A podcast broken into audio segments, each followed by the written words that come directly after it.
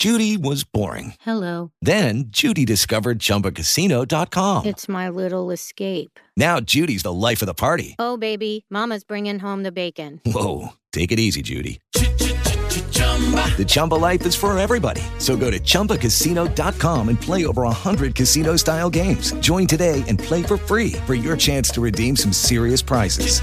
chumba ChumbaCasino.com.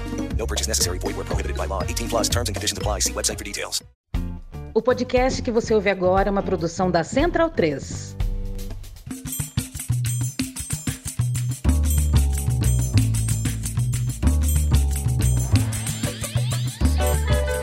Salve, salve, ouvintes do Medicina em Debate. Estamos aqui hoje, numa quarta-feira, 18 de janeiro, gravando esse episódio para discutir sobre o relatório do Grupo Técnico de Saúde, o relatório final da Comissão de Transição Governamental, foi lançado né, em dezembro é, do ano passado. E hoje eu estou muito feliz porque a gente conseguiu se reunir aqui com a nossa equipe.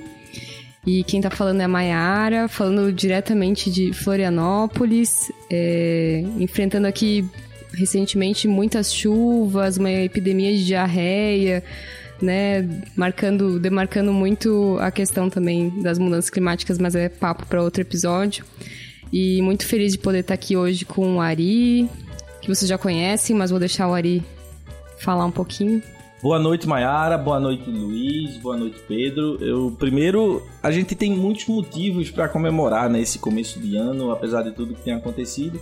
E como estamos falando aqui, como a gente vai falar, como o Mayara adiantou aí, né, dessa do, do, do relatório do GT de transição, e a gente o documento ficou tão bem construído, a gente conversava isso no início, né, contou com a coordenação do Quioro, ex-ministro da Saúde, e com a participação de muitas mãos. Né? Inclusive vai estar disponível na postagem, vai estar disponível no site, né, para quem quiser ver. Mas ele ficou tão bem construído, não que, que muitos dos elementos a gente já não soubesse, né, mas é importante a gente ter esse documento.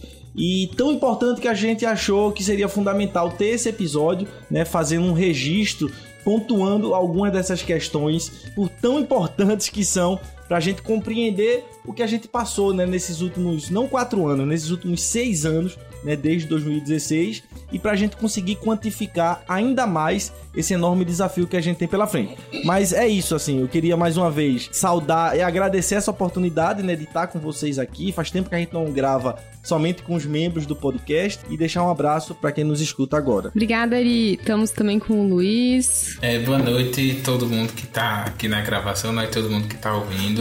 É, eu acho que depois de um ano eu estou gravando novamente. É, é uma alegria, né? É, e mais gravar para criticar o que a gente já criticava, mas pensando em coisas novas, né? Em propostas é, que a gente tem no documento, coisas que a gente pensa para o futuro da saúde, né? No Brasil. E uma alegria gravar com vocês. A gente nunca gravou nesse formato, né? Aqui com essas pessoas. Ótimo, uma alegria estar com vocês também. E faltou o Pedro também, Pedro. Olá, pessoal. Eu acho que é necessário uma reapresentação minha, é, já que a última vez que eu gravei foi pelos idos de 1917, quando tudo aqui era mato. É, meu nome é Pedro, eu sou da equipe fixa do Medicina Debate e para vocês terem noção do tanto que o governo Lula muda as coisas, eu até voltei a gravar. E é muito bom fazer essa gravação estando uh, numa posição que a gente pode falar as coisas sem medo, criticar o que tem que ser criticado, elogiar o que tem que ser elogiado, é, sem medo, com menos medo de ataques e represálias, etc. Né? Bom saber que a gente está do lado dessa, da história. E agora que a gente está no Central 3, eu vou falar para vocês bom dia, boa tarde, boa noite, por enquanto. E mandar um beijo molhado no cangote do Cristiano Botafogo e do Pedro Daltro. Um beijo para vocês.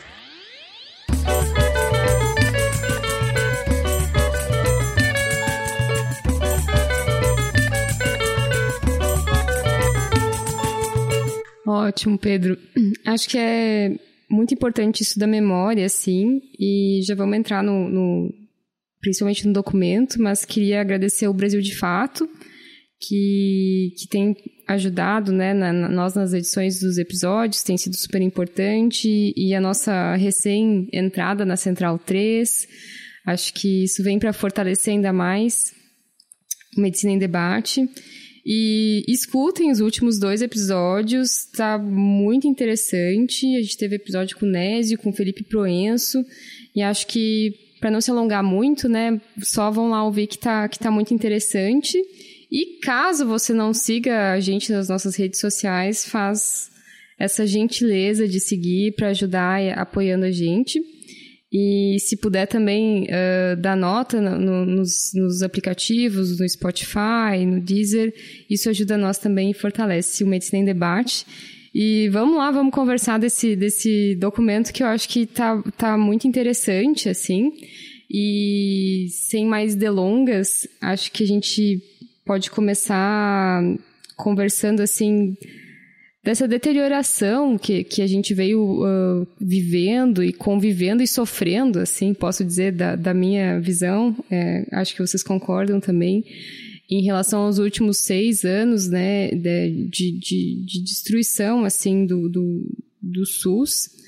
E o que ficou marcado para mim no documento, e eu já vou abrir para vocês, é a questão uh, dos dados, né, uh, questões como apagamento de dados ou a própria comissão não ter conseguido acessar dados, não ter conseguido acessar lote de validade de medicamento, não ter conseguido acessar lote de validade de vacina ou estoque de vacina. Eu achei isso extremamente grave, assim, que foi uma coisa que me chamou bastante atenção. Então, como que a gente não tem essas coisas organizadas, né, para fazer uma transição de governo? Como é que fica, então, a garantia da manutenção, né, da vacinação? E isso é uma das, das, das questões que eu acho que, que para mim, pelo menos, né, foram mais centrais dessa, dessa, dessa leitura e dessa reflexão. Eu acho que é, isso nos deixa com muito medo também, falando ainda da vacinação, de talvez voltar a uma doença que erradicada no Brasil, como a poliomielite, que foi uma das coisas que, que me marcou muito.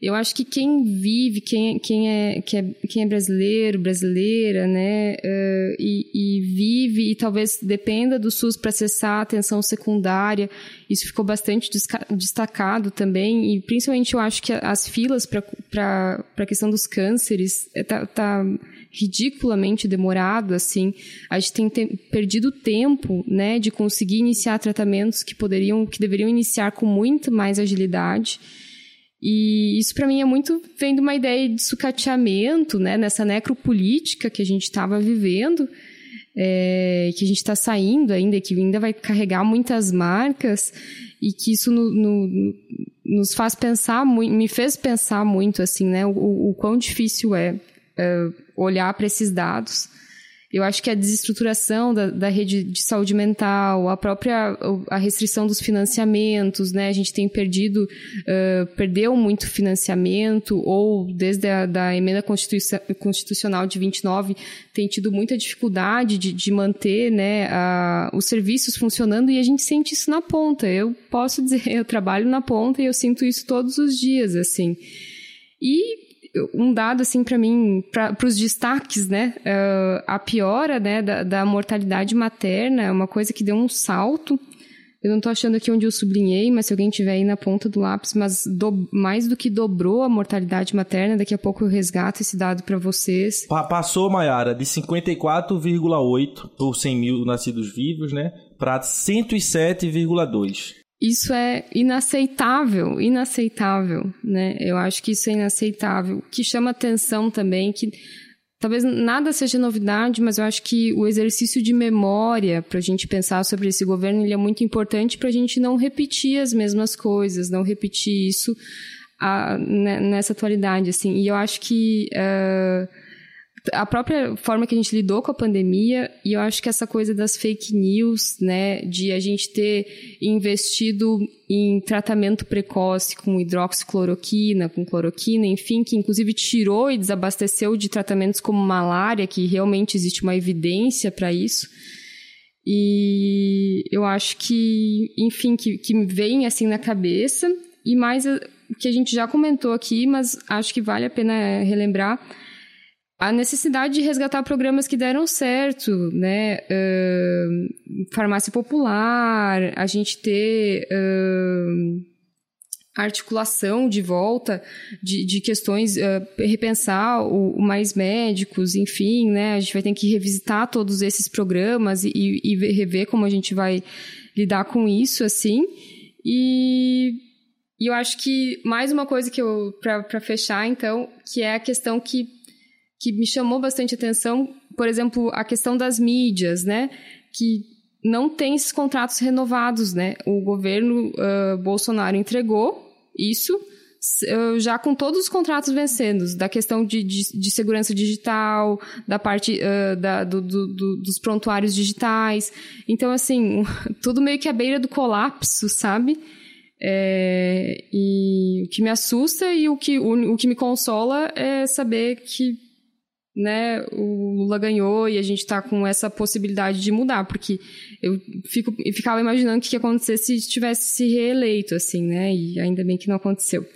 Mas acho que, que a gente tem um risco de colapso de serviços essenciais e que tem que ter muita entrega nesses próximos uh, dias, né? Não, não é, é, é, são prazos curtos, coisas de semanas, dias, para a gente conseguir fazer o, o SUS, né, o serviço de saúde, os nossos indicadores, voltar para os trilhos, assim. E eu acho que eu já falei demais.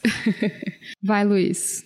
É, eu acho que a gente sempre tem que lembrar como foi que a gente chegou até aqui, né? É, eu lembro que quando o Bolsonaro assumiu e a, na campanha midiática mesmo sempre se colocava que a gente teria um governo técnico negando as questões políticas, como se as pessoas que estão à frente dos cargos ou que estariam à frente do car dos cargos fossem pessoas que tinham uma competência técnica, né? E, e é uma frase já reiterada dita outras vezes que todo governo fascista precisa de um técnico para chamar de seu, né? E assim, como é que a gente lembra disso no Ministério da Saúde? A gente tinha um ministro que disse mais de uma vez que não sabia nem o que era o SUS.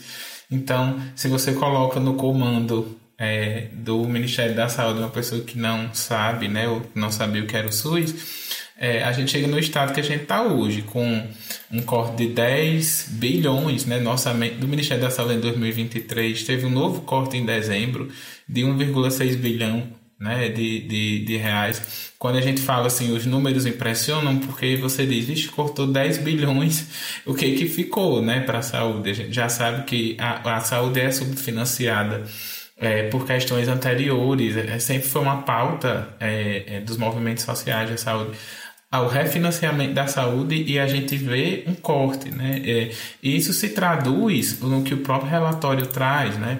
É, na questão da, re, da reemergência de doenças transmissíveis. A gente passou pela Covid, mas como a Era também já falou, a gente tem a volta aí do sarampo. As doenças que sempre foram epidêmicas, que agora estão é, com um nível de transmissibilidade maior, né? Se a gente for pensar na dengue, zika, chikungunya. As próprias doenças crônicas transmissíveis também, né, que estão com a severidade elevada né, de, de transmissão, exatamente por falta de, de, de campanhas de conscientização. A gente sabe como era a política do Ministério da Saúde para abordar, por exemplo, ST, chegou-se um momento em que a gente estava discutindo a possibilidade de orientar a abstinência né, como orientação do Ministério da Saúde. Então, não é por acaso, né? Esse discurso que era técnico, mas que não tinha nada de técnico, porque a gente sabe que na saúde você não tem como separar o técnico do político. É, e se a gente for pensar até mesmo é, na, é, no período de maior é, gravidade da pandemia da Covid, a nossa dificuldade de ter insumos. A gente teve, já tem uma falha crônica né, na produção de insumos para a saúde de EPI e isso ficou ainda mais visível, ficou ainda mais presente durante a pandemia. É, assim, eu trouxe esses pontos, mas se a gente for olhar no próprio relatório, ele traz uma quantidade gigantesca de pontos de alerta. Né? Se a gente focar só nos pontos de alerta, já vai ter conteúdo para a gente falar durante horas. É, agora a gente não pode perder a memória de, como você falou, Maria, de como a gente chegou até aqui, né? Até para que é, não corramos o risco de repetir. Não, eu estava autorizando, Pedro estava com medo de tossir aqui por conta do áudio, mas eu disse que na mágica da edição a gente resolve isso. Ó, aproveitando, gente, eu só queria destacar ainda nessa grande introdução, né, que Mayara fez muito bem e Luiz complementou, é, eu vou reforçar o que a gente disse no início. Esse documento ele foi divulgado, ele está disponível. Se você ainda, que você que escuta a gente ainda não o viu, vale a pena. Não é um documento muito extenso, é um documento que chega a ser triste, né? Porque ele consolida o que a gente é, sabe de certa forma, é, inclusive em alguns pontos é pior. A gente conversava aqui com a Mayara falou, né? A gente os, os dois últimos episódios, eu vou reforçar a recomendação dela. A gente teve uma conversa excelente, ficou até muito extensa. Com 53 minutos eu já tava falando, não, vamos encaminhar aqui para finalizar. Teve mais uma hora e tanto de episódio mas o, o Nésio Fernandes, que é o novo secretário de Atenção Primária à Saúde, e em seguida a gente teve o episódio com Felipe Proenço, que é o subsecretário, o adjunto, na realidade, que está com ele nesse enorme desafio de reconstruir a atenção primária em nosso país.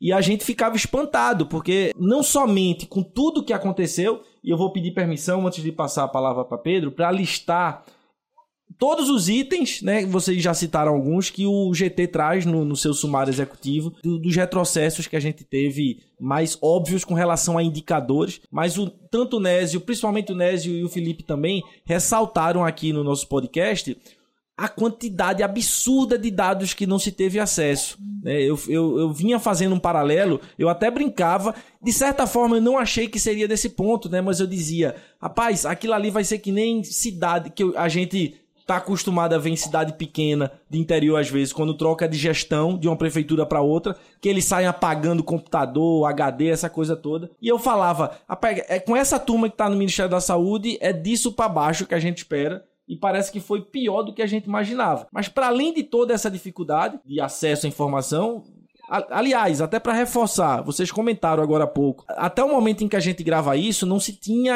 a estimativa exata, pelo menos o GT não tinha conseguido levantar exatamente, mas estavam falando algo na ordem da casa de 10 milhões de vacinas para a Covid que estavam perto de se vencer e ninguém sabia exatamente que o governo anterior, a turma que estava lá, não teve a menor preocupação em repassar isso, mas só citando o tanto de indicadores que foram comprometidos ao longo desses últimos seis anos, pelo menos. Né? A gente teve redução da taxa de coberturas vacinais, isso foi tema de, em episódio nosso também aqui, que vale a pena retomar, e isso trazendo um altíssimo risco de reintrodução de doenças como a poliomielite, que a gente nem sabe, a nossa geração nem sabe exatamente o que é, porque a gente não, não lidou com isso enquanto doença aguda, né? queda acentuada de consultas, cirurgias, procedimentos diagnósticos e terapêuticos realizados pelo SUS, tanto na atenção básica quanto na atenção subespecializada e hospitalar, e por tabela atrasando o início do tratamento de doenças crônicas, como cânceres, doenças cardiovasculares, entre outras. O retorno de registro de internações por desnutrição infantil provocados pela fome.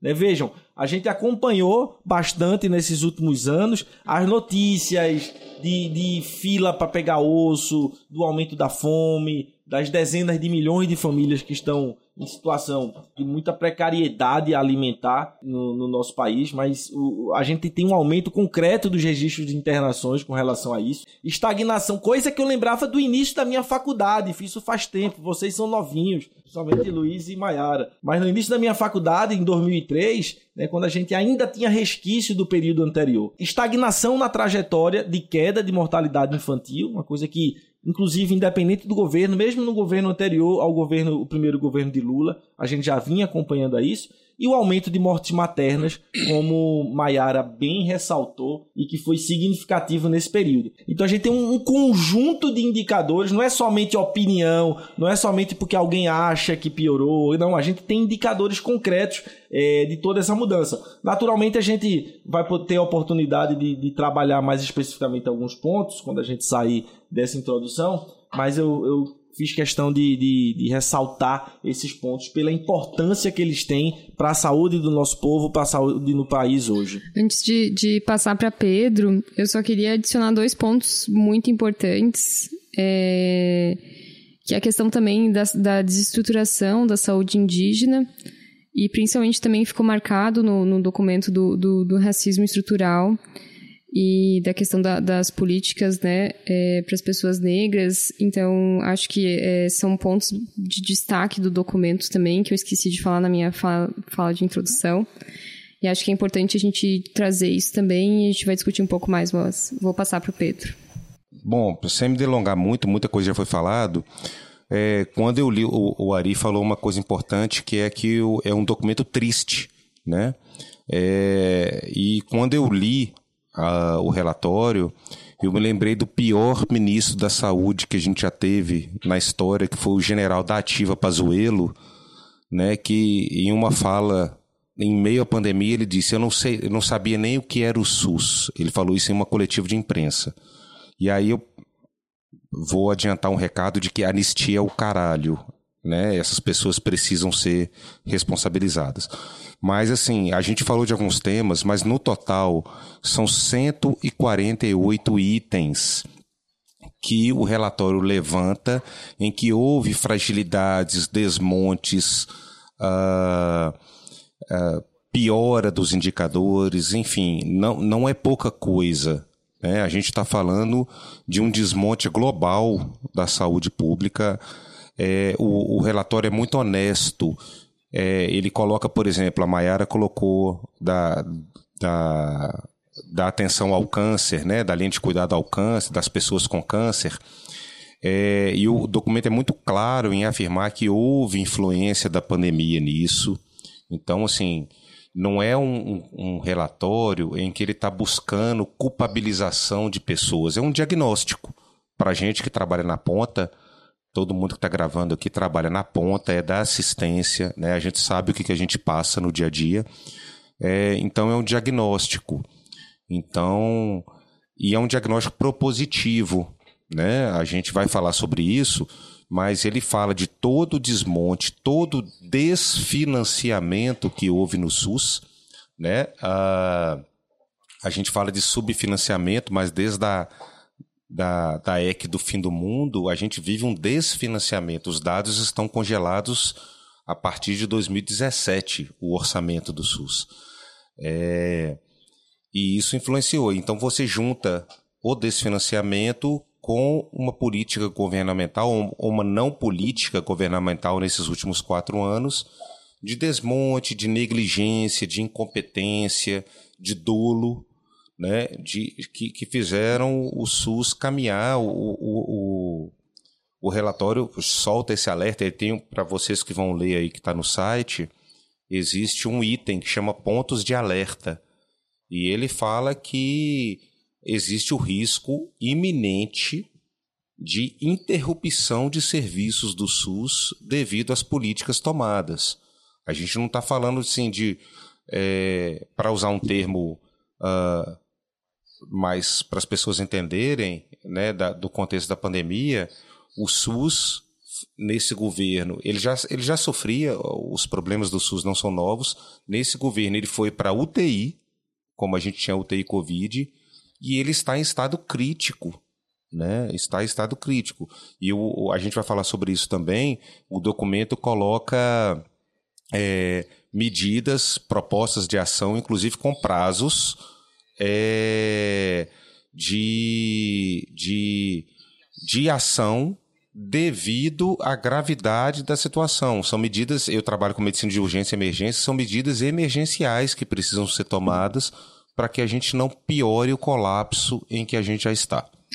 Muito, muito interessante, Pedro, você trazer isso. Assim, tem uma, uma tabela muito, muito boa que traz a sugestão, a sugestão de ações e medidas é, prioritárias e que traz, inclusive, assim, a medida o órgão, então se vai ser o Ministério da Saúde sozinho, se é o Ministério de Saúde e Desenvolvimento Social, ou junto com o MEC, com o Ministério da Educação, e o prazo, e todos os prazos até 100 dias dessas ações uh, prioritárias, que são 10 pontos, né, uh, que são, por exemplo, focar no, no Programa Nacional de Imunização, a fortalecer a resposta da Covid, emergência de saúde pública e desastres naturais, e aí conseguir essas, acesso a essas filas, né, uh, a redução das filas, fortalecer a política é, de atenção básica da PNAB, e a gente conseguir, enfim, fortalecer a saúde indígena,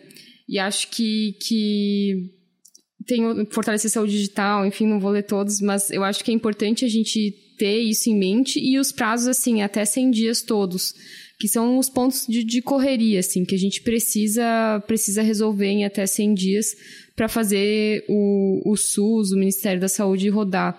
E uma das coisas importantes também que é retomar essa a gestão porque foi se perdendo muito espaço da gestão ao longo né, da, desses anos e, enfim, governos, e acho que foi enfraquecendo, tanto pela entrada do, do, do, do setor privado, tanto por outros atores que começaram a, a, a fazer força, que a ponto de que a gente tem dúvidas se consegue tomar decisões o Ministério da Saúde com o formato que foi entregue, assim, né? Então, esse fortalecimento da gestão, a recriação de, de alguns pontos, enfim, é bem importante. E vou passar para o Luiz, que quer comentar também.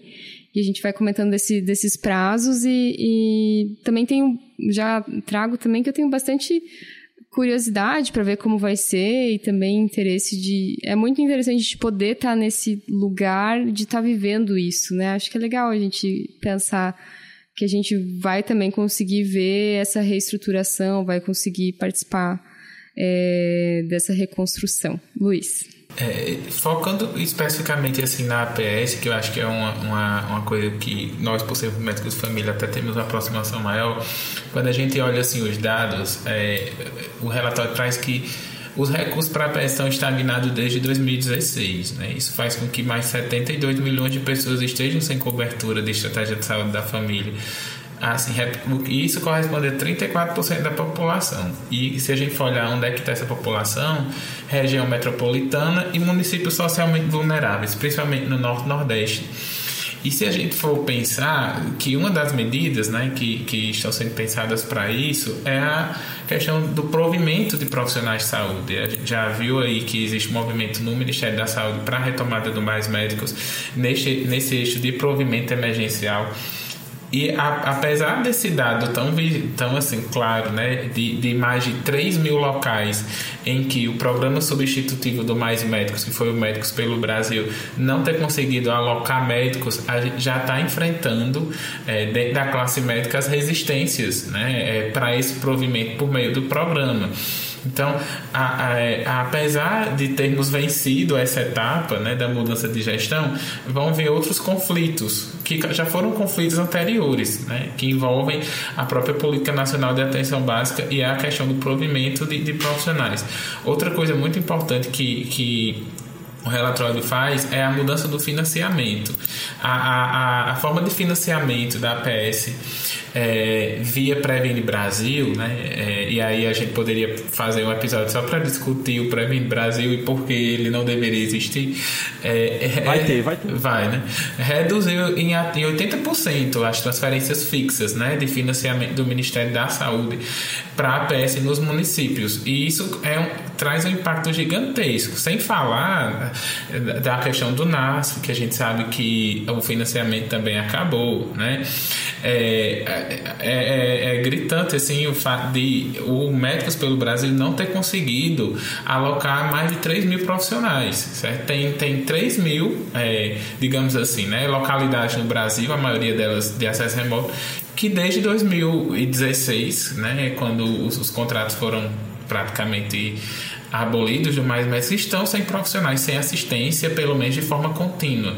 E a gente sabe do impacto disso em todos esses números que, que, que já foram discutidos antes, na, na volta de doenças.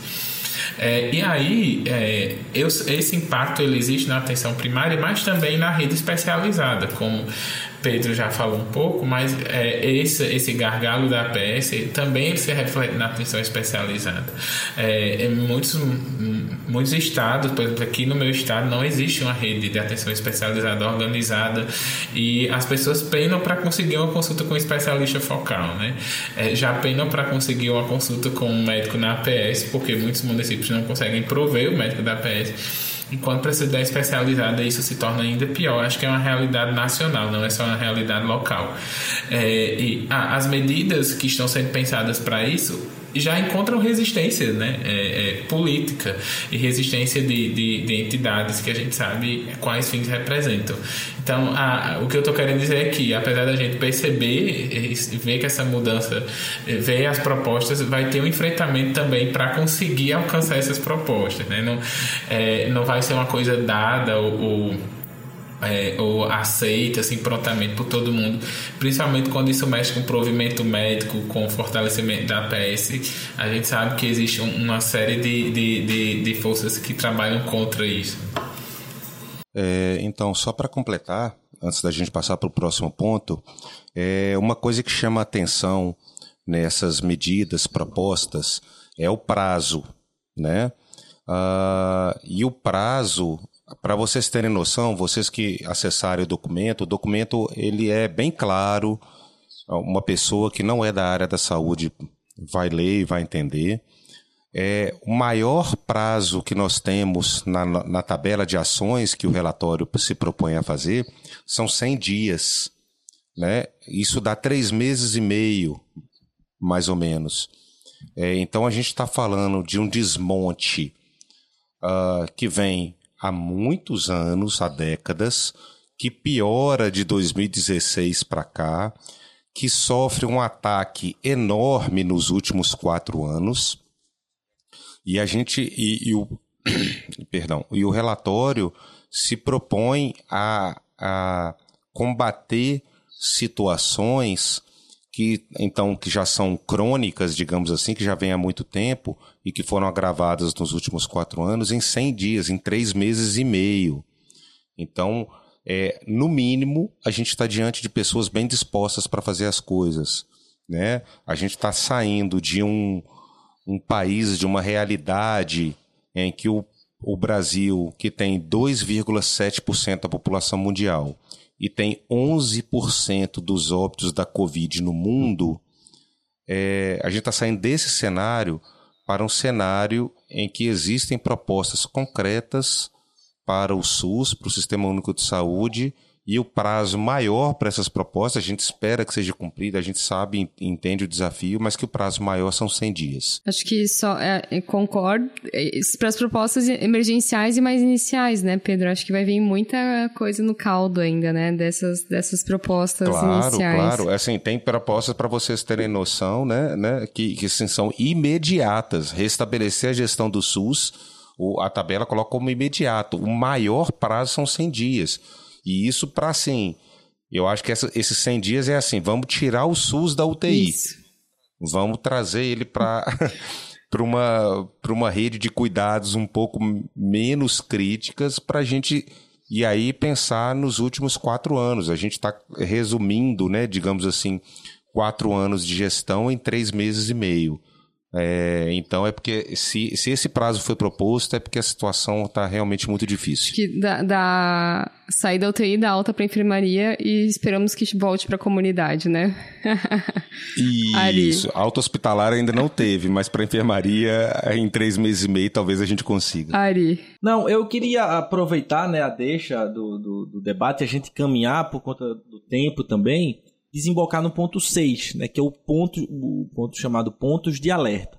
Na realidade, esse, esse ponto ele destaca algumas das questões e ele é uma tabela, né? Ele está no formato de uma tabela, tá bem, tá bem intuitivo, né? Com, com relação à a, a, a, sua proposta, que é mostrar quais são alguns desses pontos de alerta que vão exigir um cuidado ou mais imediato, como a gente está falando aí desse, desse plano dos 100 dias, e fazendo só um parêntese, eu tô lembrando daqui da gravação que a gente fez com o Nésio e ele ressaltava muito isso, né?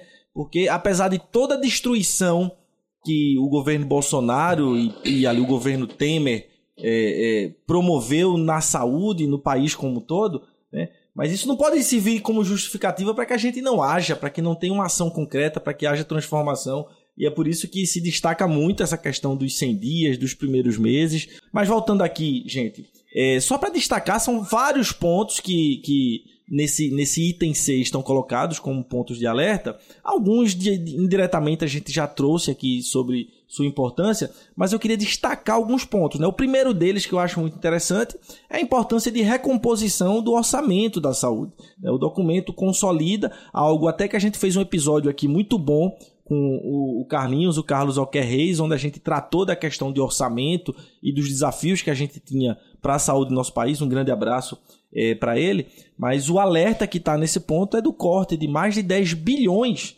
né, do, do, Ministério da Saúde, fora um que teve agora em dezembro, né, que acho que já foi, foi na casa de 1,6 bilhão. Né? Então a gente já tem um desafio enorme de recomposição né, desse, desse, desse problema, desse, desses cortes que a gente teve no orçamento. Né? A gente já, de alguma maneira, falou aí da importância do controle de doenças transmissíveis né, e, e o quanto algumas delas podem trazer um problema muito concreto. Outro parêntese, né, que tem a ver com essa questão. É, eu não sei como é que está a realidade de vocês com relação a arboviroses, como é que vocês estão atendendo, né? Mas eu tô com, lógico que isso é empírico, né? Eu estou acompanhando o boletim epidemiológico, a gente começa a acompanhar uma subida, como é esperado sempre nessa época é, do ano, mas eu, eu temo pelo que a gente pode ter que enfrentar esse ano, né, com relação a especialmente dengue, né, que, que nos preocupa mais. Então fala da importância disso, de, de retomar o cuidado e uma, e uma coordenação, né, uma coordenação política, porque o Ministério da Saúde de Bolsonaro, os ministérios da saúde de Bolsonaro abriram mão né, de fazer coordenação política de, desses processos né, e uma coordenação técnica também. E ainda bem que, quanto a isso, a gente tem contado já com a, a composição que está no Ministério da Saúde é, de excelentes quadros técnicos é, do nosso país, inclusive na Secretaria de Vigilância, e a gente deve contar com a presença dela em breve aqui novamente, de Ethel Maciel, que já participou também em episódios anteriores conosco, e já, e já esses dias eu falava com ela e a gente apontava esse episódio em breve, né? Mas de forma mais sumária agora, ainda a questão da pandemia de Covid-19, o quanto a gente é, não vive mais aquela situação crítica que a gente viveu tempos atrás, mas a gente tem que seguir atento, a retomada né, de uma coordenação que envolva o Plano Nacional de Imunização, o cuidado que a gente tem que ter né, com atenção especializada, Pedro alertava sobre isso também, né, e por fim, né, tem outros elementos que estão colocados, estoques de insumos que está se apropriando, contratos de publicidade, inclusive para as campanhas que a gente não vê há um tempo, mas eu destacaria para finalizar, Mayara, a retomada né, com força né, da, de políticas de provisão de profissionais médicos né, e do próprio Mais Médicos, como apareceu na campanha, tem aparecido nos últimos discursos, e foi tema, inclusive, do episódio da semana passada que a gente teve com Felipe Proenço aqui. Então, essa tabela traz é, esses itens, alguns outros também, destacando aqueles que têm uma criticidade alta.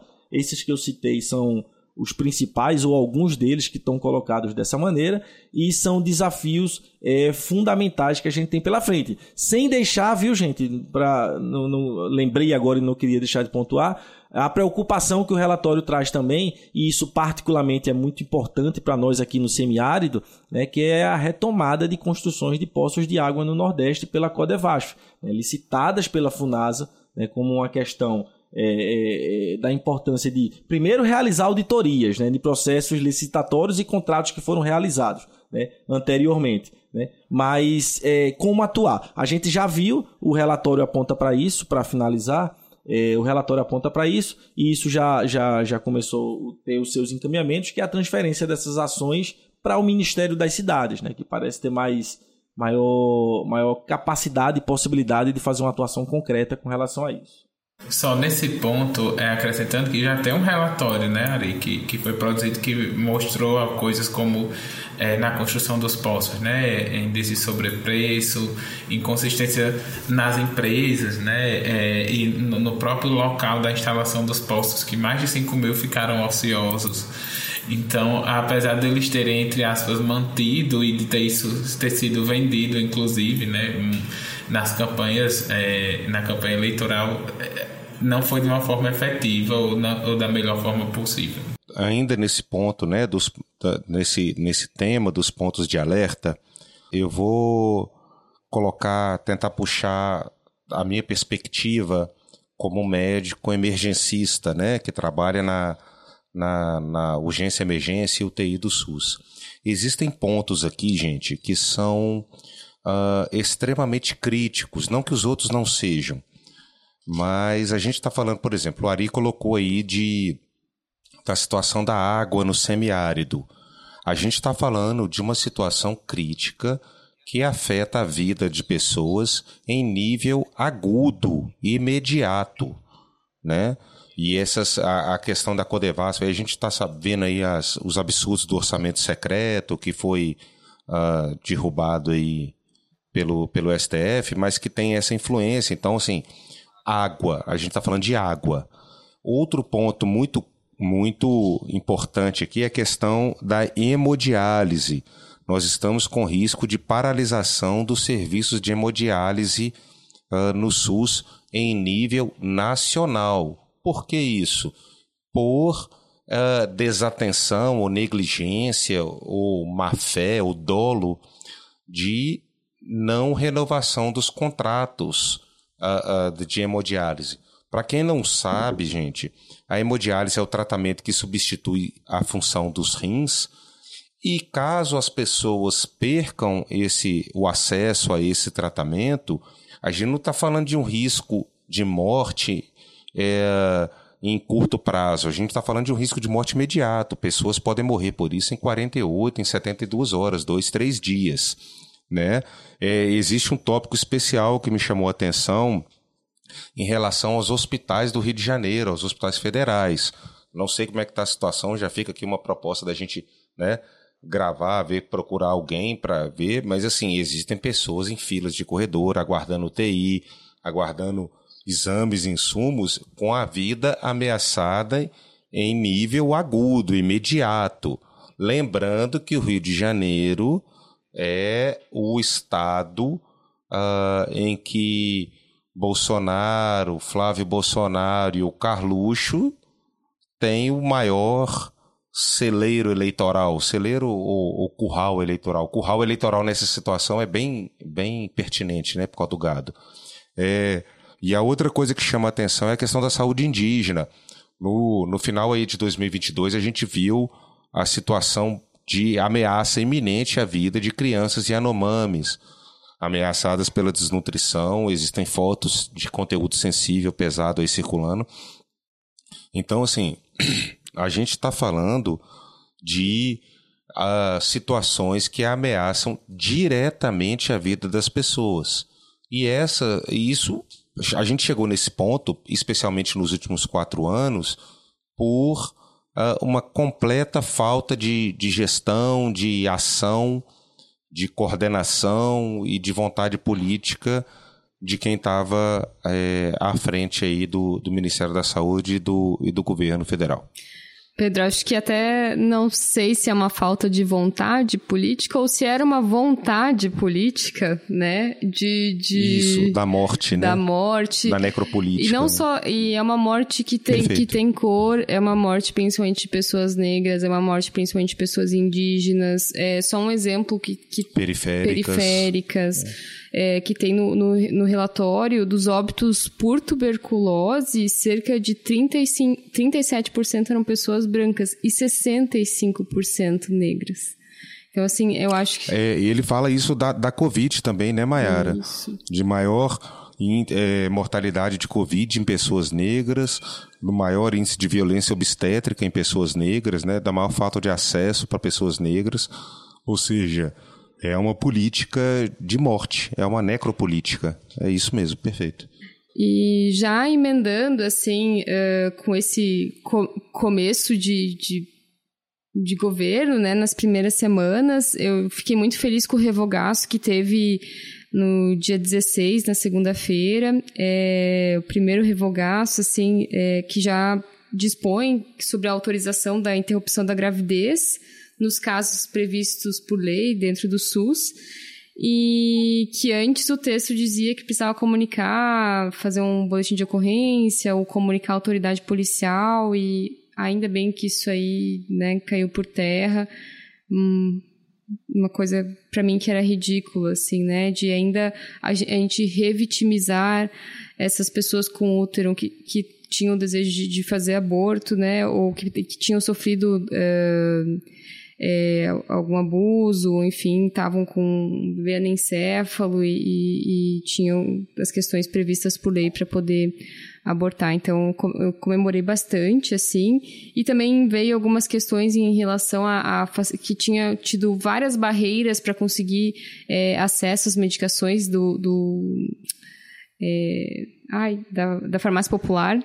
E aí a gente também conseguiu é, né, tirar essas barreiras e manter o acesso mais facilitado para, enfim, né, a gente quer que as pessoas uh, utilizem essas medicações que são né, da carteira básica né, da, do, dos serviços é, do SUS. Então, acho que o Ari tem mais alguns dados sobre esses revogaços, né? Ou, ou, o que precisa ser feito, né, né em relação a isso, Ari, passo para você. É, Mayara, eu acho que você trouxe bem já essa o que a gente já teve, né? Inclusive, é, vou colocar o link para uma, uma, uma, acho que uma notícia que saiu no Outra Saúde, no site hoje, que faz um resumo né, dessas principais é, que a gente teve recentemente. Mas o, o, o GT de transição, né, já que a gente está falando desse relatório de transição, para não me estender muito também, ele destaca duas importantes revogações é, e propõe como assim que precisam acontecer o quanto antes. É, a primeira delas é a revogação das diretrizes terapêuticas para o tratamento farmacológico da Covid-19. É, a gente sabe que quem é sério, quem trata a saúde e a medicina com o mínimo de seriedade, nunca levou em consideração aquele protocolo que, salvo engano, foi publicado no primeiro dia da gestão do paraquedista do, Pazu, do Pazuello no Ministério da Saúde. Né? No primeiro dia, ou nos primeiros dias, para ser mais preciso, ou menos preciso, mas nos primeiros dias da gestão daquele paraquedista, a gente viu o protocolo, né, colocando aquele tratamento com cloroquina e aquelas baboseiras todas que a gente tanto falou, né? Quem nos acompanha sabe o quanto a gente é, discutiu, e não é discutiu somente é, na perspectiva política, não, mas discutiu muitas evidências, muitas questões científicas com relação a isso. Então, o protocolo, o, o relatório do GT de transição aponta a necessidade né, de que, de que seja, é, seja refeito isso, né, uma revogação total daquela diretriz. Inclusive, a, a fundamentação é, é bem sintética mas muito, muito, muito condizente com o necessário. Né? Ela, eu vou até ler aqui, ele coloca da seguinte forma. A referida nota técnica, a, a qual inclusive eu estou me referindo agora, né, não aprovou as diretrizes terapêuticas indicadas pela Conitec para a Covid-19 e manteve o chamado kit Covid, persistindo em recomendar o uso de medicamentos como cloroquina, azitromicina, ivermectina e outros sem eficácia comprovada no tratamento da Covid-19. Né? Graças a isso, a essa tragédia. Até hoje a gente tem municípios, e aqui em Petrolina, inclusive, um município de trezentos e tantos mil habitantes, que ainda tem uma, uma merda de um protocolo que isso está colocado lá. Ninguém usa, ainda bem, né? mas está lá colocado e o, o, relatório até coloca como uma urgência imediata de se ver isso, de que se isso seja revisto né? É, e seja aprovadas, sejam aprovadas diretrizes terapêuticas é, de acordo com as evidências científicas, afastando-se a recomendação de uso de medicamentos sem, é, sem eficácia comprovada.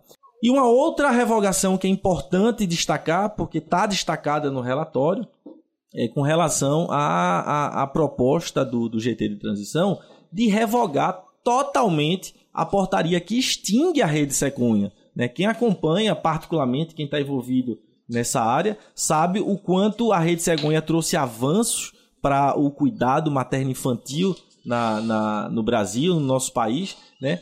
É, e essa portaria ela trouxe retrocessos importantes. A gente também repercutiu isso aqui. A gente teve um, um, inclusive um dos episódios com a rede feministas de GO que ficou muito legal, né? E no qual a gente tratou isso, né? Do quanto é, a gente teve retrocessos na, na atenção obstétrica, na atenção pré-natal, né? É, inclusive estimulando a adoção de práticas já superadas, em detrimento de uma visão integral da saúde da mulher e da criança. Então, essa foi criada na realidade em substituição. É, extingui, a partir da extinção da rede cegonha foi criada uma rede chamada RAMI, que é a Rede de Atenção Materna Infantil, né, que enfatiza a atuação do médico obstetra, mas por outro lado exclui o profissional enfermeiro obstetriz, por exemplo. né, bem como não contempla ações e serviços voltados às crianças, atuação de médicos pediatras, enfim. Então, a proposta é que isso seja, e eu imagino que isso deve acontecer em breve também. Para finalizar, Mayara, é, um destaque, né? Tem muito mais coisa e o próprio documento ressalta isso, e a gente também na conversa com o Nésio e com o Felipe trazia essa questão, tem muito mais coisa que precisa ser revogada, mas não pode ser necessariamente feito de uma hora para outra, porque senão pode ficar um vazio de, de orientação, ou de legislação, ou de ordenamento mínimo sobre vários dos pontos. Um deles, por exemplo, que a gente problematizou e a gente problematiza muito, é o tal do Previne Brasil, que veio e alterou a forma de financiamento na atenção primária à saúde. Né? Esse é um ponto que a gente considera central, muita gente considera central, mas o governo não pode simplesmente de uma hora para outra revogar, porque tem muito do que está acontecendo agora que depende disso. Então vai ter que ter uma transição, vai ter que ter uma discussão e sem dúvida a gente vai estar tá aqui também é, nesse espaço de comunicação, em outros espaços chamando a atenção para a importância da gente qualificar. E, naturalmente, se a gente fala em qualificar a saúde e qualificar a atenção primária, a gente está falando em qualificar o financiamento e não ficar nessa no, no, no, no problema que foi para o financiamento na atenção básica no nosso país, o, o Previne Brasil. É como um último ponto que eu acho importante a gente destacar e que o relatório traz é a fragilização da regulação do mercado de saúde. É, é, é exatamente foi a fragilização dessa regulação que fez situações como a que aconteceu na Prevent Senior, né, ocorreu durante a pandemia.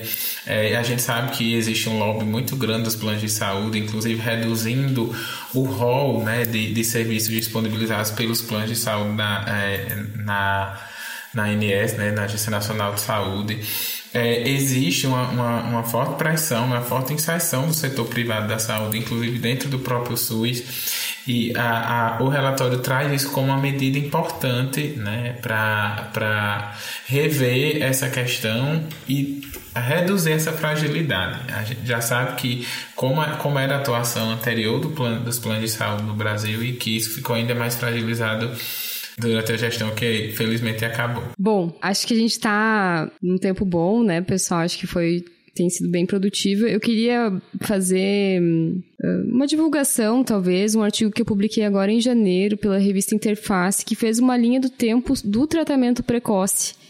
É, na, e, a, e, a, e como foi a comunicação do Ministério da Saúde. Eu me debrucei no primeiro ano de pandemia, analisando, assim, junto com, com um grupo, assim, mas eu que estava puxando, assim, fazendo essa análise.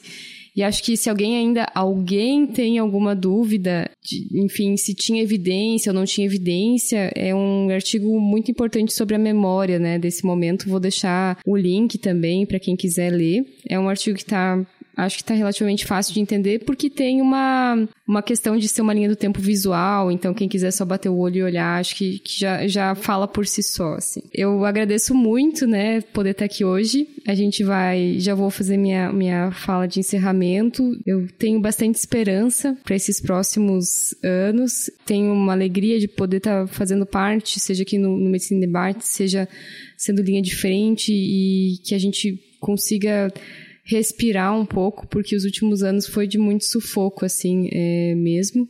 Pelo menos posso falar por mim, assim.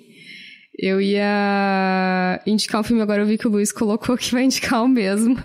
Então, agora eu vou, vou Vou indicar a Argentina 1985, porque tá impecável. O Luiz pode falar também. Ah, não, era o Pedro que ia indicar. Bom, desculpa, troquei. Mas eu também indicaria, ah, só, é. só avisando. Eu acho que pode ser uma indicação coletiva, né? Pode. Isso, Pronto. aí sim. Pronto. Resolve o, o, o, problema. Eu não pensei muito especificamente no, no no que indicar. Vou, vou deixar a indicação do meu artigo, então, e vou no final, talvez, se eu lembrar o que falar, daí eu passo. Luiz. É, também acho que foi um, um, um episódio bom. A gente já fez um episódio em formato assim, né? Acho que para discutir tratamento precoce. Eu não sei se vocês lembram, Mari e Pedro, a gente tava também nesse episódio. E é, e é muito, sempre muito bom porque a gente acaba trazendo é, visões muito plurais, né? Apesar da gente ter visões parecidas sobre as coisas, mas cada um traz a, a sua perspectiva do lugar que tá. E eu ia sugerir também, era uma das minhas sugestões, era o filme. É, então fica também a indicação do filme para assistir. Espero que a gente se encontre em próximos momentos, em próximos momentos já para discutir é, as novidades, é, o que já está acontecendo de positivo, né? E também para criticar, porque se não criticar não somos nós, né? Criticar pode ser criticável, mas na perspectiva de, de melhorar e tá fazendo que não mais sem areia, a gente sabe que a gente Não, eu não disse nada. Podcast é áudio, não é imagem não. Mas eu vi. pois é isso, gente. Até a próxima. Pedro. Por partes, para encerrar, né? Para essa discussão de tratamento precoce de Covid, galera, em 2023, e eu que não entendo muito de tecnologia, aperta o F5 aí, né, velho? Atualiza o Facebook, sei lá que porra que fala. Eu me recuso a discutir vermectina e hidroxicloroquina quando a gente tem vacina para Covid, né? Deixa essa discussão para os lunáticos, para os negacionistas e para os mal intencionados. Uh, para quem não leu o relatório, leia. Pelo, se lê, se vocês tiverem tirarem um tempinho para ler o sumário e a introdução, ajuda muito. Vocês já terão uma noção muito boa do que aconteceu com a saúde nos últimos anos.